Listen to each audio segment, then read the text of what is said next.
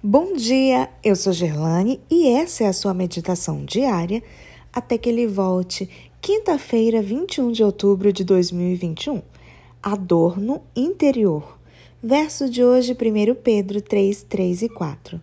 Não seja o adorno das esposas o que é exterior, como frisado de cabelos, adereços de ouro, aparato de vestuário.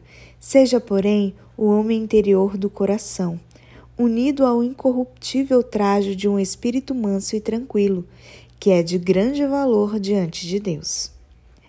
Ao visitar a linda ilha de São Miguel, nos Açores, refleti sobre o importante tema da modéstia cristã.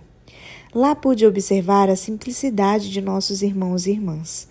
Muitas vezes ouvimos de irmãs e irmãos: qual é o problema com anéis, joias, brincos, etc.? Por que nós, como adventistas, procuramos não seguir a moda e nos abstermos do uso de joias? A criação do homem e da mulher foi a obra-prima de Deus.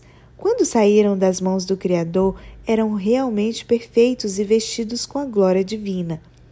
Como consequência da vergonha do pecado, nossos primeiros pais confeccionaram vestimentas de folhas de figueira mais tarde, o Senhor fez roupas de peles de animais para Adão e Eva.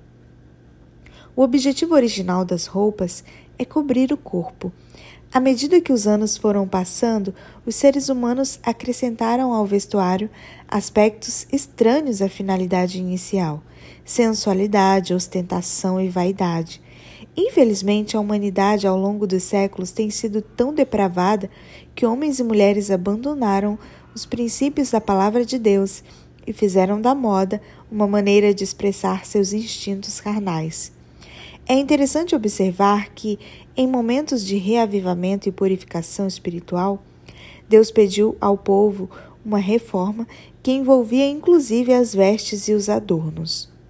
É evidente ao longo da história do povo de Israel que, em momentos de reavivamento e reforma, o Senhor pedia que o povo tirasse seus ornamentos. A Bíblia é clara ao ensinar que o adorno que Deus espera de seus filhos, tanto homens como mulheres, é o interior.